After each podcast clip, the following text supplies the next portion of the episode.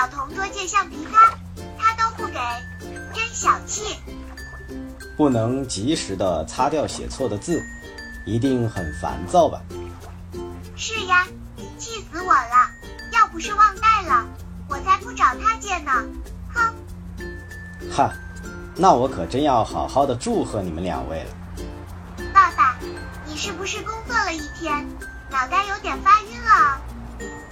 经过这件事，你知道了自己带东西的重要性，以后收拾东西会更仔细。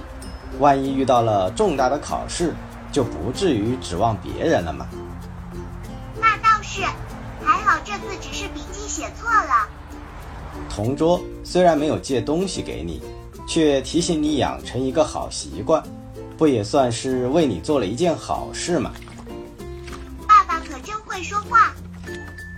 爸爸小的时候，奶奶总是讲“饱带干粮，勤带雨伞”，这就叫自食其力，有备无患。